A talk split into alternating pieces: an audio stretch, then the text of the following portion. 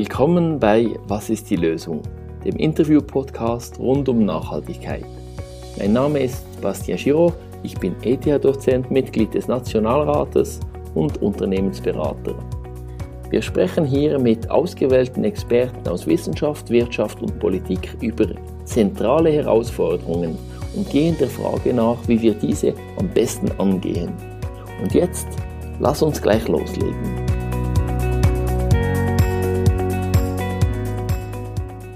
Also willkommen Matthias Binswanger im Podcast, freut mich. Ja, danke für die Einladung. Ist ja gut, wenn man einen Ökonome hat, der auch Glücksforscher ist. Es gibt ja auch viele Ökonomen, die sich vielleicht zu wenig mit dem Glück beschäftigen. Äh, eigentlich müsste das ja das Ziel sein, oder wie es den Leuten dann wirklich geht. Ja, das ist eigentlich das grundlegende oder führt zur grundlegenden Frage, worum es eigentlich geht überhaupt im ökonomischen Prozess. Und viele Menschen haben ja das Gefühl, in der Ökonomie, da ging es darum, wie man möglichst viel Geld verdient oder ein möglichst hohes Wachstum hat. Aber wenn man einmal genauer schaut, auch in der ökonomischen Theorie, dann sieht man, dass da eigentlich immer das Wohlbefinden oder der Nutzen des Einzelnen im Zentrum steht. Und das heißt, wenn man das ein bisschen in die Alltagssprache übersetzt, dass es letztlich auch um das Glück, um die Zufriedenheit des Einzelnen geht. Das ist auch eigentlich das Ziel des ökonomischen Prozesses, dass möglichst viele Menschen eben ein möglichst glückliches Leben dann führen können. Und wenn jetzt mehr Einkommen oder mehr Wachstum nicht mehr dazu beiträgt, dass Menschen glücklicher werden, dann wird es eigentlich im wahrsten Sinne des Wortes unökonomisch. Das ist dann eigentlich eine Verschwendung von Ressourcen, die man besser anderswo einsetzen würde, wo sie mehr beitragen zum Glück der Menschen. Und, und, über das sprechen wir auch heute. Heute geht es ja auch um die Krise, die Wirtschaftskrise, die wir haben wegen Corona, wo wir ja auch kein Wachstum, ein Schrumpfen der Wirtschaft haben. Und wir werden auch besprechen, was heißt es jetzt für die Wirtschaft, für die Unternehmen, aber eben auch, was heißt es für das Wohlbefinden. Und am Schluss wollen wir dann auch noch über mögliche Lösungsansätze sprechen, also mögliche Maßnahmen, die man vielleicht jetzt ergreifen könnte, um, um diese Schäden, um die, die Einbußen zu, zu lindern. Aber vielleicht zuerst noch, noch kurz zu dir und, und deiner Arbeit. An, an welchen äh, Projekten arbeitest du im Moment? Ja, im Moment äh, spreche ich sehr viel in Computer hinein, so wie jetzt im Moment auch. Und es ist ja praktisch alles abgesagt, was äh, äh, physisch mit physischen Ereignissen zu tun hat. Und es ist festzustellen, dass das relativ viel Energie braucht, eigentlich, wenn man einfach so ein Gerät hineinspricht, weil einem irgendwie im Normalfall die Resonanz auch eine Energie gibt. Und was ich natürlich mache, ist, dass ich da einiges auch jetzt äh, veröffentlicht habe, geschrieben habe im Zusammenhang mit dieser Corona-Krise und da mich vor allem dann auch äh, mit der Frage beschäftigt habe, nicht ist jetzt das wirklich auch eine Änderung des Wirtschaftsprozesses? Ich glaube eigentlich eher nicht, aber diese Frage wird immer wieder gestellt. Nicht kommt jetzt eine andere Wirtschaft? Ist das sozusagen die Einleitung in ein neues Wirtschaftssystem? Also kommen wir weg von dieser kapitalistischen Wirtschaft. Und ich glaube aber, dass wir im Moment vor allem damit beschäftigt sind, die Wirtschaft einfach wieder hochzufahren und uns in Wirklichkeit dann nicht so viele Gedanken über diese längerfristigen Aussichten machen. Weil das, was jetzt passiert in der Wirtschaft, wie kann man das irgendwie vergleichen? Also ich habe mal gehört, wenn man zurückschaut, das ist schon noch historisch, muss man weit zurückgehen, dass es einen solchen Einbuße gab. Also mal irgendwie gehört, dass die letzte, die Erdölkrise oder auch Wirtschaftskrise in dem Zusammenhang der letzte Punkt war, wo man so eine, so eine Veränderung, einen Einschnitt, eine Einbuße hat. Was sind da für dich die Parallelen?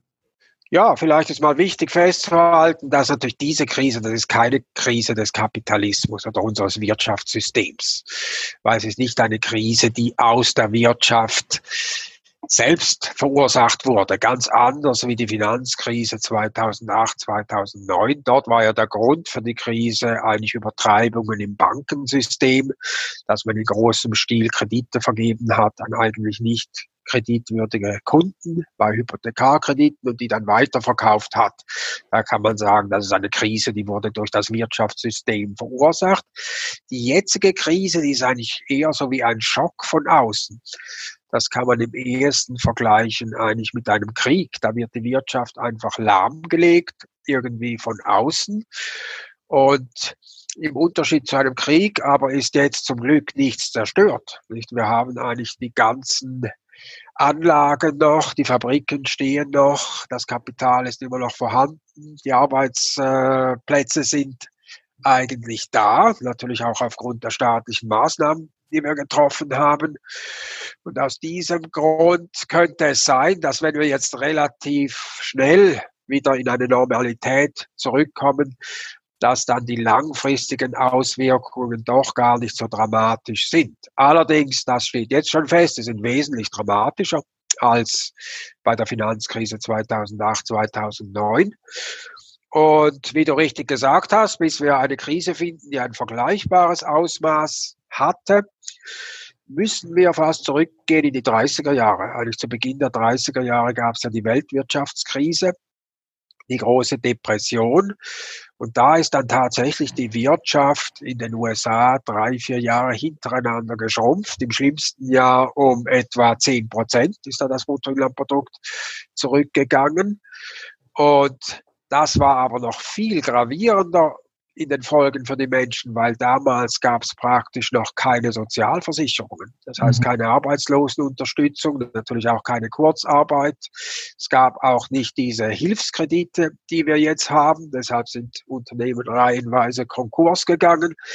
Das hatte natürlich viel, viel dramatischere Auswirkungen, als wir es jetzt haben. In Wirklichkeit haben wir ja bei den meisten Menschen gar keine dramatischen Auswirkungen bei jetzt, jetzt weil wir ja. eben da Kurzarbeit eingeführt haben. Damit konnten wir die große Arbeitslosigkeit verhindern. Wir konnten äh, Unternehmenskonkurse verhindern, dadurch, dass wir dieses Hilfskreditprogramm aufgestellt haben. Und das heißt, im Moment leidet eigentlich direkt, also materiell, kaum jemand hier in der Schweiz. Also wir sind da immer noch in einer ziemlich komfortablen Situation. Mhm wenn man dann die Prognosen anschaut und dort gehen wir dann auch Richtung Wohlbefinden. Also für das Wohlbefinden ist wahrscheinlich das Schlimmste in der Wirtschaftskrise, ist einerseits, äh, wenn man die Arbeit verliert, weil die Arbeit wie wichtig ist für, für das Wohlbefinden und andererseits natürlich auch, wenn es sehr ungleich verteilt ist. Und, und dort sieht es natürlich schon so aus, dass diese, also man geht irgendwie von, acht Prozent Einbußen aus beim Wirtschaftswachstum, wenn das jetzt gleichmäßig verteilt wird, also ich habe ja auch dein Buch gelesen, Dreht Mühlen des Glücks, oder? Äh, das ist ja vor allem auch diese relative Einbuße, die für das Wohlbefinden wichtig ist. Also dann wäre es wahrscheinlich nicht so schlimm, aber sie wird wahrscheinlich sehr ungleich verteilt sein. Einerseits, also diese Ungleichverteilung und andererseits äh, diese Arbeitslosigkeit, die zunehmen wird. Was ist da deine Einschätzung? Ja, wie die Verteilungswirkungen dann genau sein werden dieser Krise, das wissen wir im Moment noch gar nicht so genau.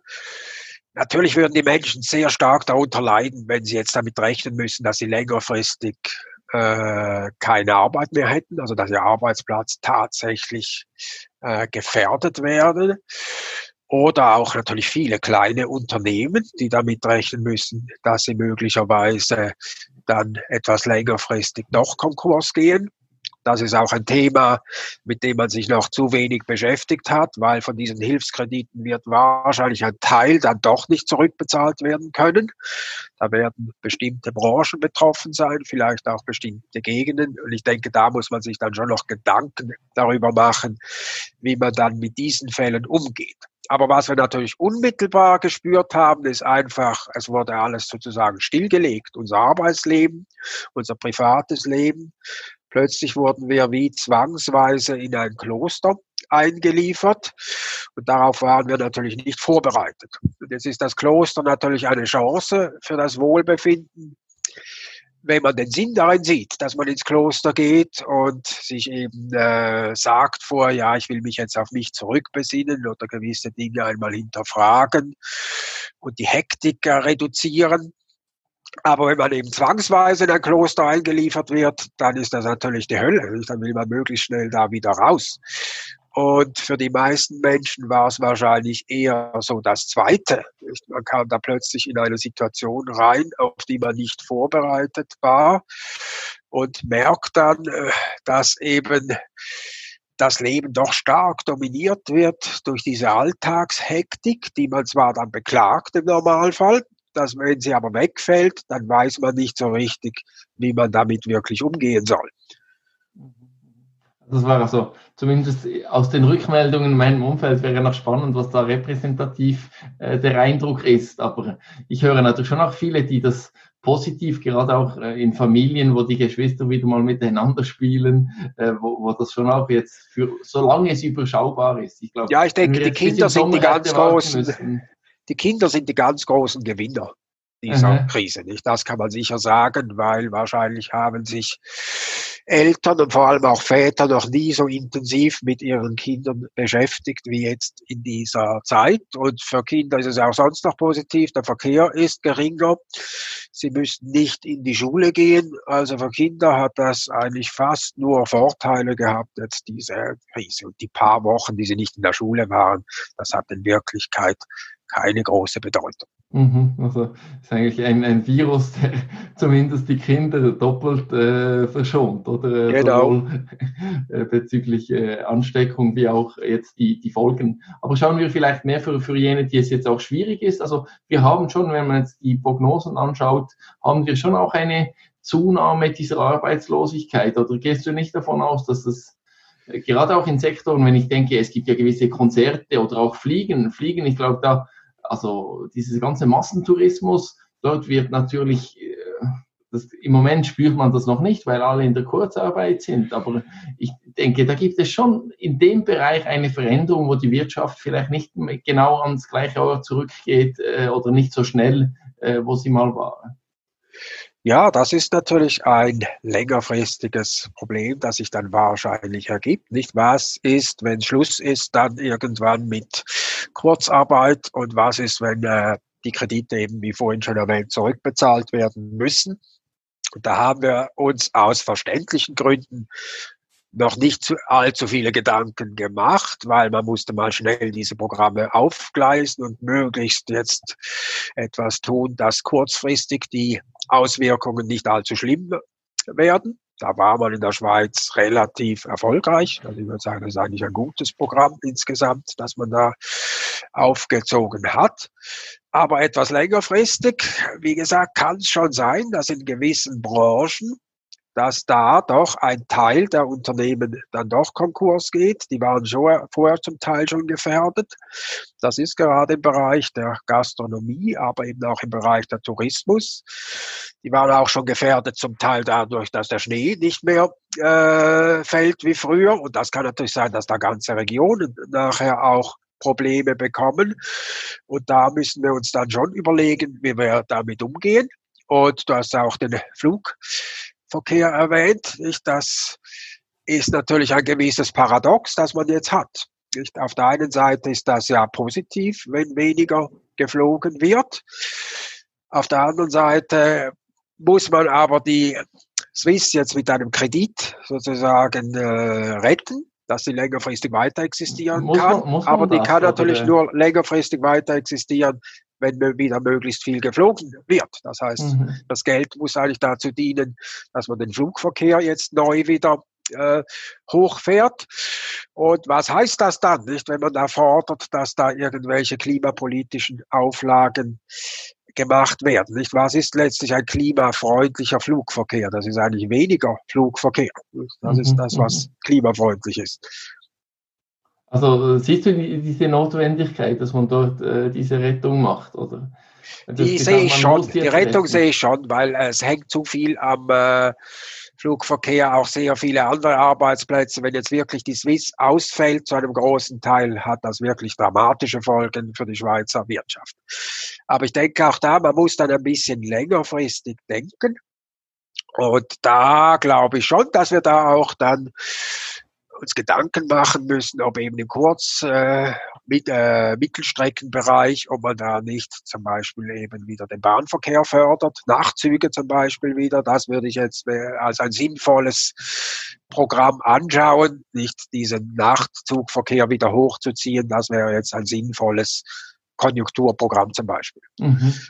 Kommen wir zu, zu, dieser Überlegung von auch Konjunkturprogramm in dieser Richtung, kommen wir noch, aber trotzdem nochmal die Rückfrage. Du, du hast gesagt, dass es dramatische Folgen hat, aber man sieht jetzt eigentlich auch in der, in der Krise, klar, du hast auch erwähnt, dass es, dass es ermüdend ist, immer digital unterwegs zu sein und ich sage, okay, das stimmt, aber was, ich, was man eben schon auch sieht, ist, dass digital viel möglich ist. Also ich sehe auch etwas in, die, in Wissenschaft rein, oder? Dort ist plötzlich alles, ist eigentlich alles digital möglich. Konferenzen sind digital möglich. Es wird weniger geflogen. Aber, äh, also wo sind denn die so dramatischen Folgen? Weil die äh, Swiss ist im Moment quasi am Boden, oder?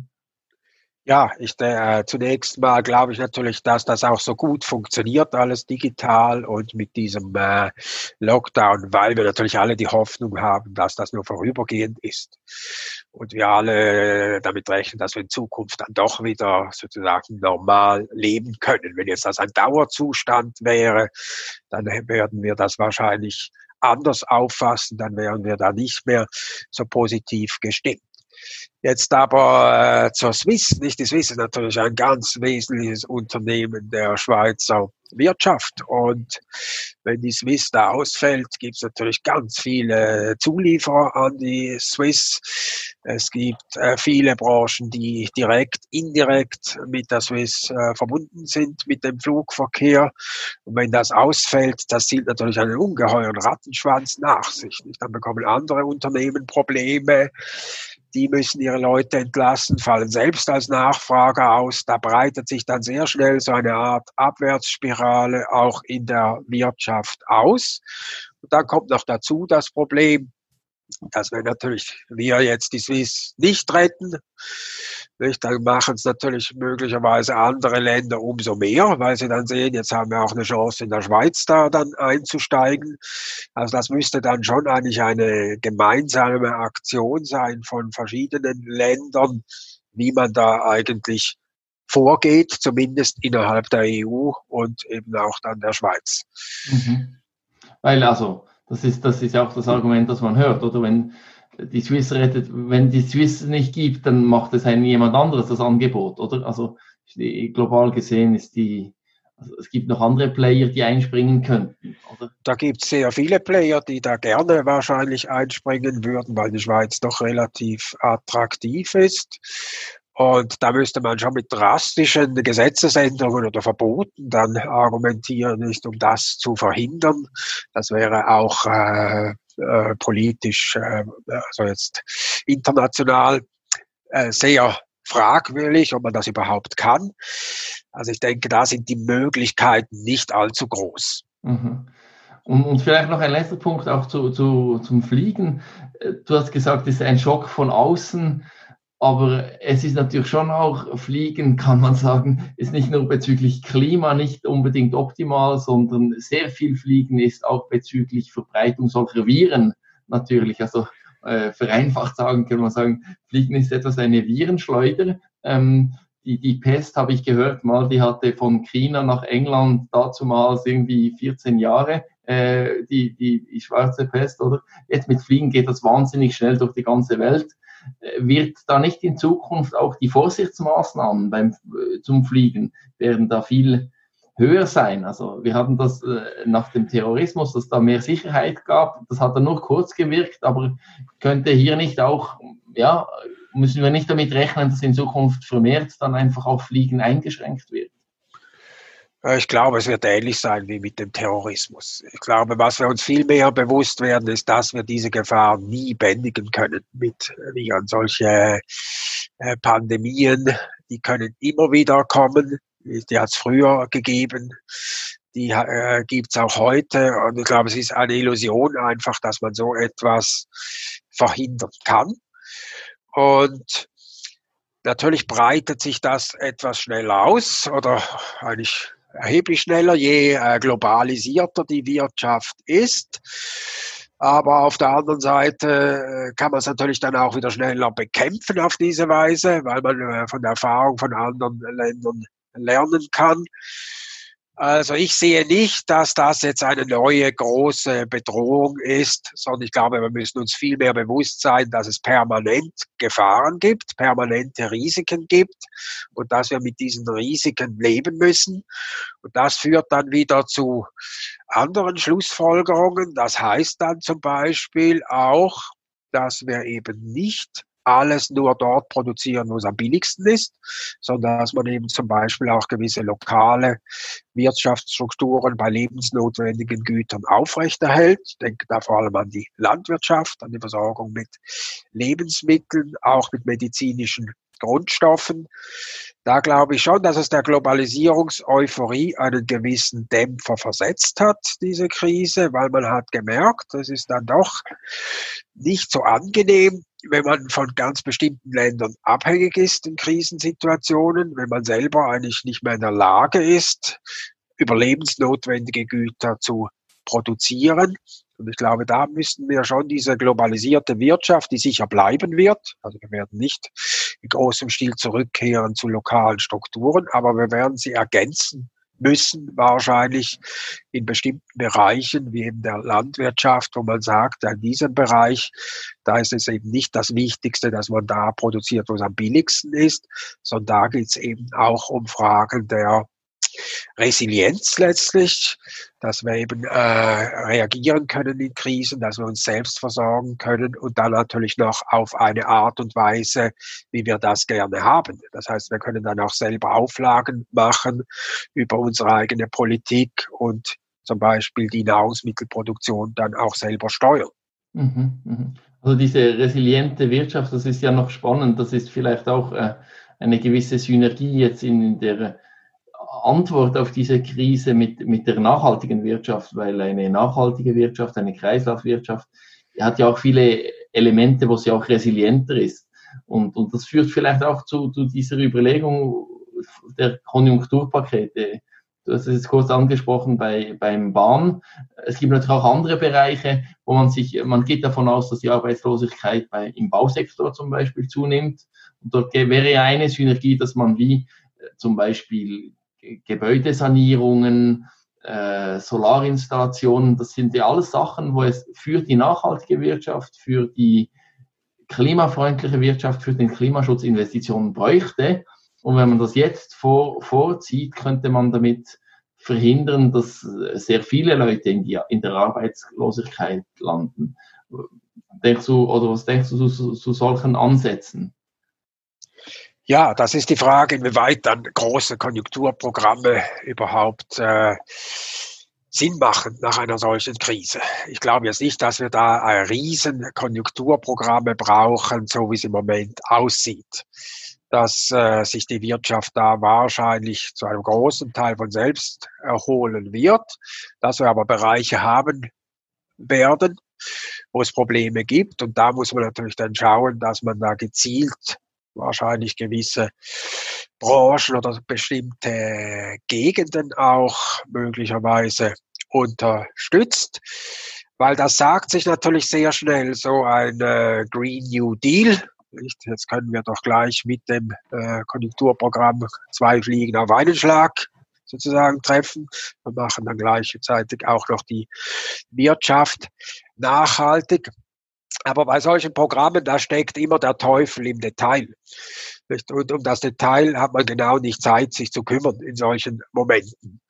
Und das rächt sich dann meistens später. Dann wird eben so etwas draus wie die Abwrackprämie in Deutschland, wo man letztlich einfach die Automobilindustrie subventioniert hat, dass die, dass man schneller die alten Autos ersetzt hat durch neue. Das kann man natürlich im Gebäudesektor ähnlich machen. Nicht? Äh, wahrscheinlich wäre es ideal aus rein energetischen Gesichtspunkten, wenn man alte Häuser abreißt und äh, neu als Minergiehäuser wieder aufbaut oder so etwas. Aber das macht, macht auch keinen Sinn.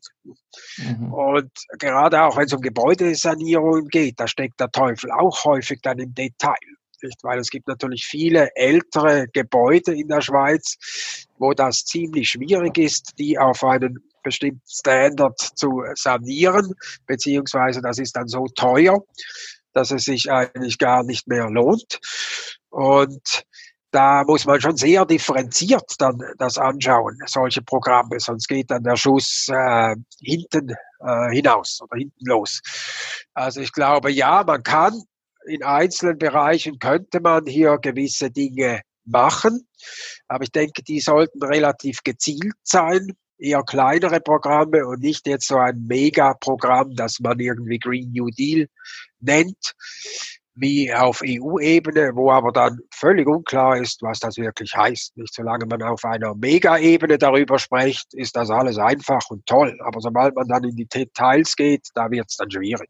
Ja, ja das ist halt auch die, die Herausforderung wahrscheinlich, wenn man jetzt irgendwie was ganz Neues beginnt, bis man die Details geklärt hat, ist die Krise wieder vorbei. Äh, von dem her müssten es wie Maßnahmen sein, die so, sozusagen in der Schublade sind oder sogar Projekte, die in der Schublade sind. Also ich denke, am, am besten zeigt das eigentlich die, bei, beim Solar, wo man sozusagen eine Warteliste hat, so von Projekten, die eigentlich nur noch den Startschuss brauchen. Beim Gebäudeprogramm ist es etwas ähnlich, oder? Dass man dort wie äh, eigentlich vorgesehen hatte mit dem neuen, neuen CO2-Gesetz, das, das sind wir ja zeitlich im Vollzug, dass man das auch das eine oder andere ausbaut und dass man so diesen Ausbau wie etwas vorgreifen könnte äh, jetzt in der Krise. Oder, oder auch Biodiversität gibt es ja ganz viele äh, Maßnahmen, die man eigentlich machen müsste, sie aber nie gemacht hat.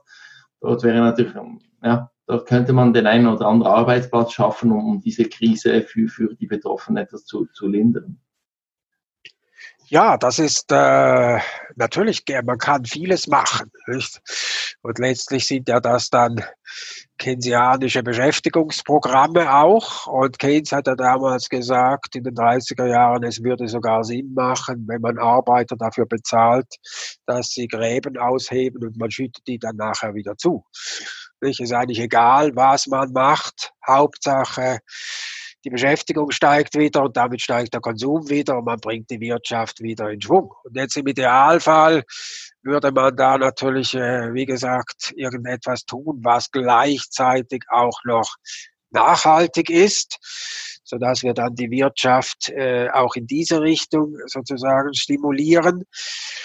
Und äh, ja, das ist dann eben immer nicht so ganz klar, was das dann äh, genau ist. Natürlich können wir jetzt hier punktuell vorgehen und einzelne Investitionen vorziehen, wie Solarenergie oder andere, aber das ist immer nachher, das sieht man auch bei den Häusern, nicht? Dann hat man irgendwie ganz viele Minergiehäuser in der Schweiz, weil man das gefördert hat. Nachher zeigt sich, das ist aber auch nicht so optimal. Da hat man nur einseitig jetzt auf die Energieeffizienz geschaut. In Wirklichkeit muss man andere Dinge auch berücksichtigen. Man muss letztlich auch die ganze Raumplanung mit berücksichtigen und deshalb äh, muss man auch vorsichtig sein mit solchen großen mhm. Programmen, weil man eben schnell dann Dinge fördert, die nachher dann nicht unbedingt äh, optimal sind. Mhm. Wie würdest du denn, also was wäre denn dein Vorschlag? Was, wo, wo, wo siehst du am ehesten Lösungen auch die, oder siehst du eigentlich wenig Synergien zwischen der jetzigen Krise, die Corona-bedingt ist, und den Herausforderungen in Bezug auf, auf die Ökologie, auf, auf das Klima? Was ja, ich sehe die Haus dort vor allem, wo es etwas zu tun hat mit der Krise. Also mhm. um das vielleicht mit einem Beispiel ein bisschen zu illustrieren. Nicht, wenn ich jetzt plötzlich zuckerkrank werde, dann bin ich wahrscheinlich sehr empfänglich dafür, wenn es darum geht, wie ich meine Ernährung umstelle. Da kann ich die Krise als Chance sehen. Das werde ich sofort tun. Wenn es aber darum ginge, jetzt mein Investitionsverhalten zu ändern, dass ich anders investiere, zum Beispiel grüne Anlagen, dann ist das wahrscheinlich der falsche Moment. Weil jetzt bin ich mit meiner Gesundheit beschäftigt und möchte möglichst schnell wieder gesund sein.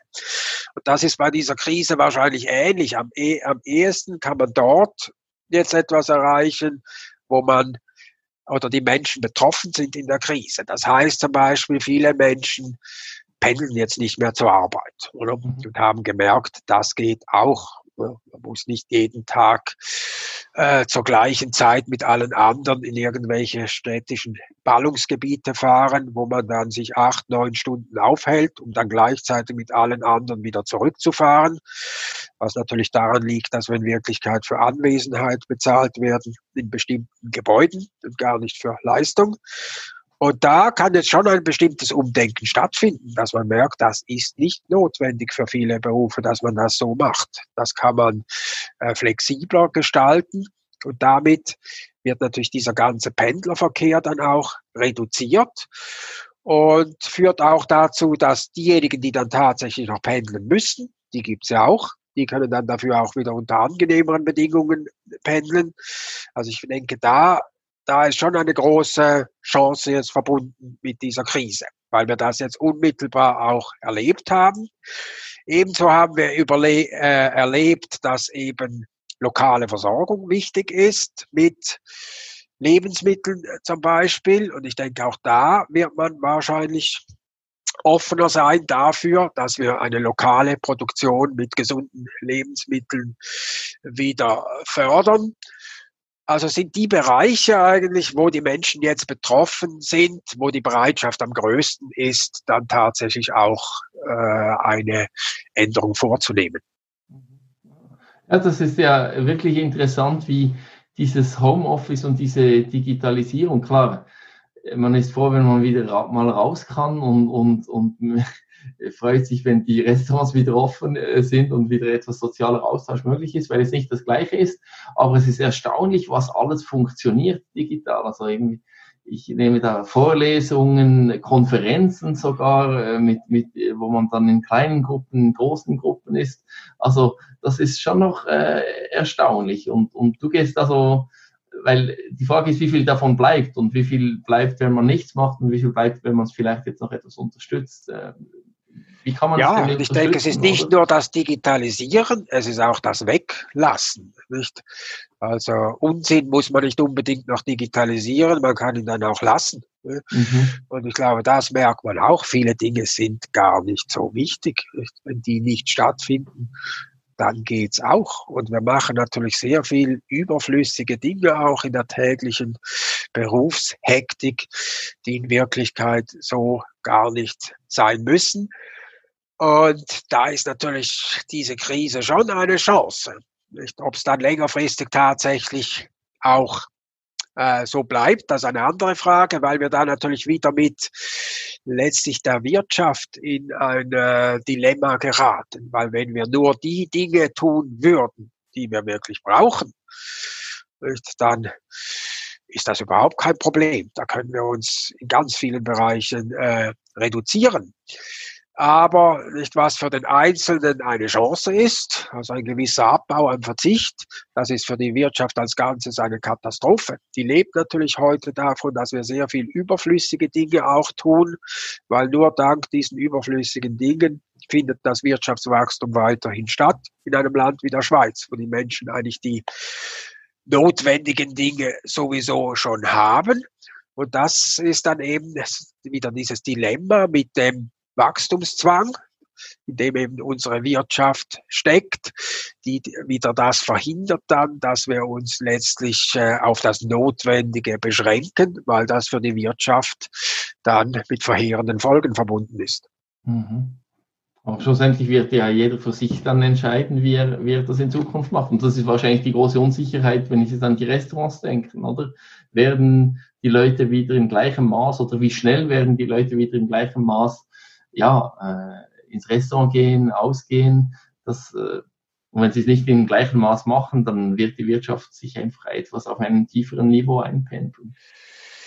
Ja, das ist natürlich dann auch unser Arbeitsalltag, nicht? Und die Kultur, in der wir leben, wo wir ständig dazu angehalten werden, äh, noch besser zu werden, uns nicht zufrieden zu geben mit dem, was wir schon erreicht haben. Wir sollen uns mit anderen vergleichen, die noch besser sind. Oder eben, wenn man in der Wissenschaft tätig ist, wie du und ich, dann geht es darum, dass man noch mal mehr publiziert. Und äh, wenn man so viele Artikel publiziert hat, dann sollte es noch einer mehr sein im nächsten Jahr. Und man vergleicht sich mit anderen äh, Fakultäten, anderen Universitäten, was haben die gemacht? Und das ist diese permanente äh, Vergleichskultur auch, in der wir leben und dass äh, der Imperativ immer besser werden zu müssen, ja, nie zufrieden zu sein mit etwas und das treibt uns natürlich sehr schnell dann auch wieder an am Arbeitsplatz. Das ist jetzt ein bisschen gebremst in dieser mhm.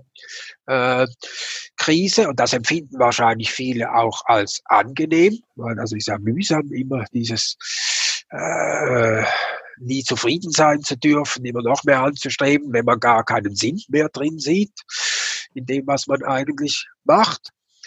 Und das ist ja auch das Interessante, dass viele Jobs, die lassen sich dermaßen leicht äh, ins Homeoffice verlegen, weil es ja auch relativ unklar ist, was man so genau macht. Es geht da nur irgendwie darum, Daten aufzubereiten, irgendwelche Berichte zu schreiben, irgendwelche Dinge zu organisieren. Aber was ist das eigentlich ganz genau, was wir da Tag für Tag dann auch machen, da, wenn wir da stundenlang am Computer äh, sitzen?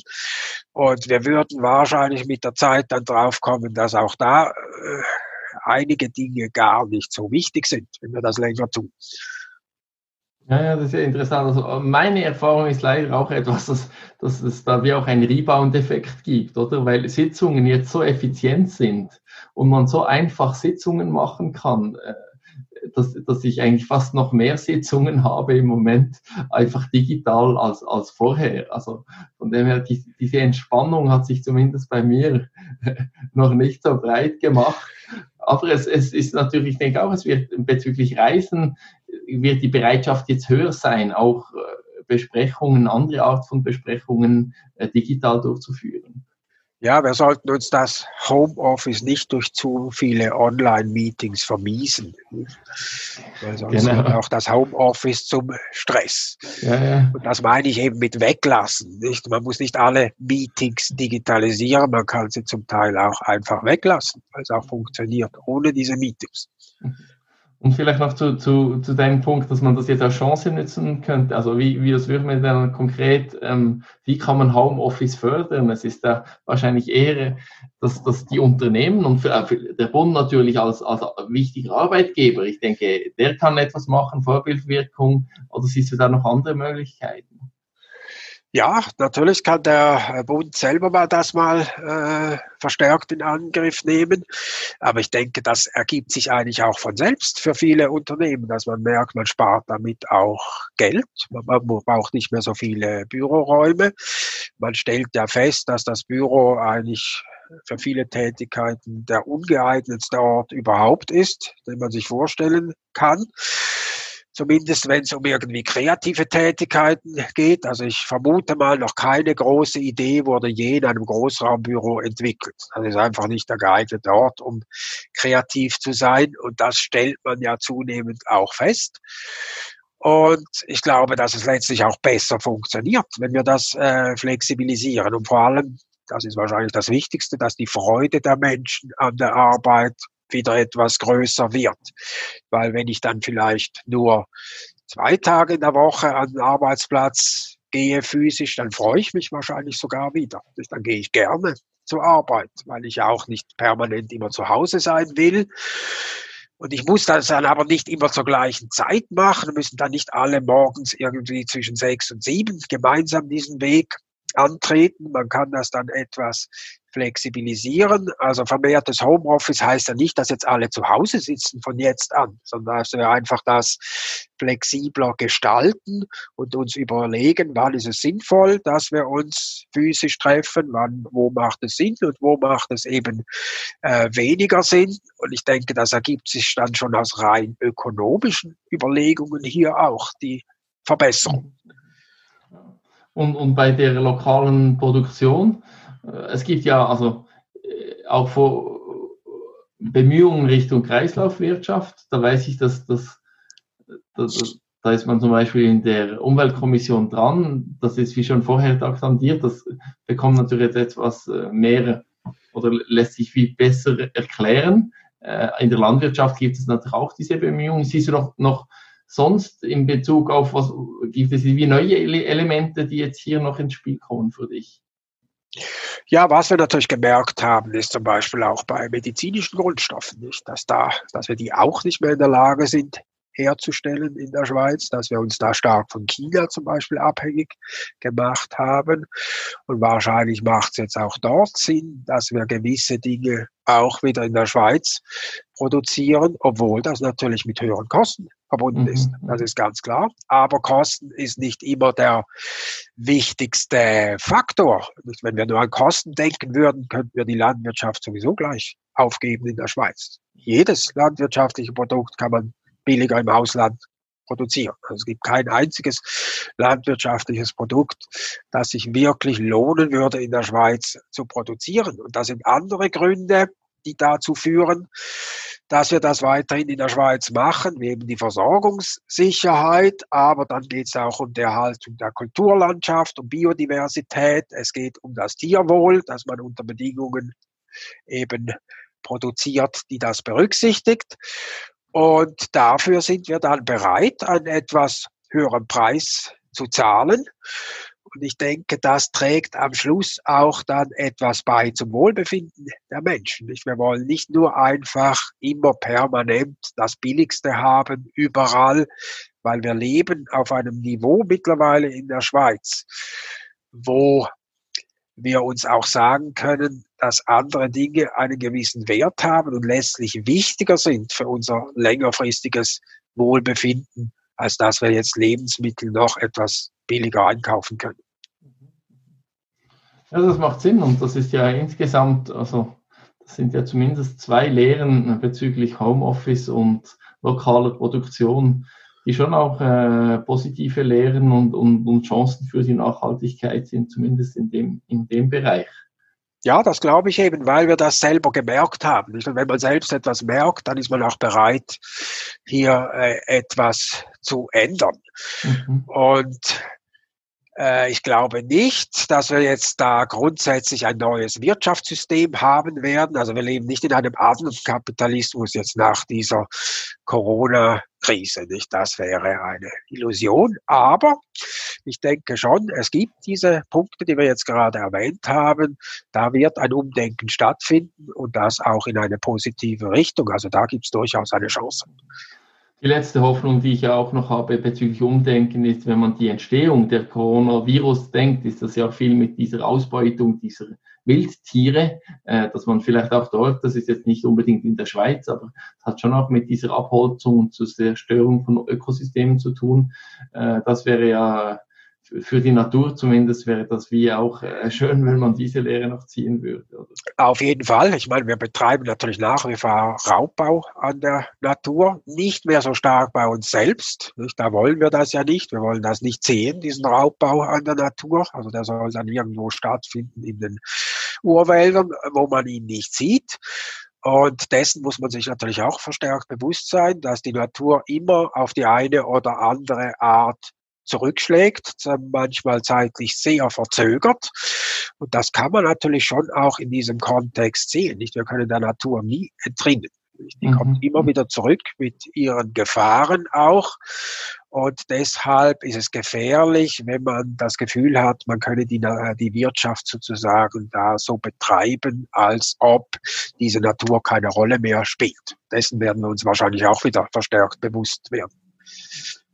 Ich finde das ein, ein gutes äh, Schlusswort. Äh, ich denke, mit dem können wir unser Gespräch beenden. Oder gibt es von dir noch einen wichtigen Punkt, der dir in diesem Zusammenhang noch, äh, den wir noch erwähnen oder kurz besprechen müssten?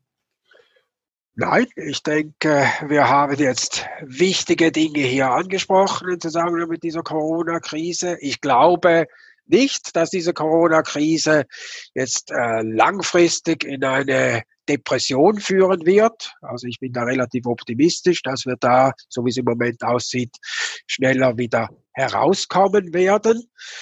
Aber ich denke, es ist eine Chance, zumindest auch zunehmend, das haben wahrscheinlich auch viele Menschen gemerkt, sich die Sinnfrage zu stellen. Nicht, was machen wir eigentlich wozu und macht das eigentlich Sinn, was man so Tag für Tag immer macht, trägt das etwas bei, auch zum eigenen Glück, zur eigenen äh, Zufriedenheit, aber trägt es auch bei etwas tatsächlich zum Nutzen von anderen. Und wenn man diese Frage etwas häufiger stellt, dann ist auch schon etwas gewonnen. Sehr gut. Ich denke, das ist sogar noch ein besseres Schlusswort. Äh, Matthias Binswanger, vielen Dank für dieses Gespräch. Damit sind wir hier am Ende. Ich bedanke mich.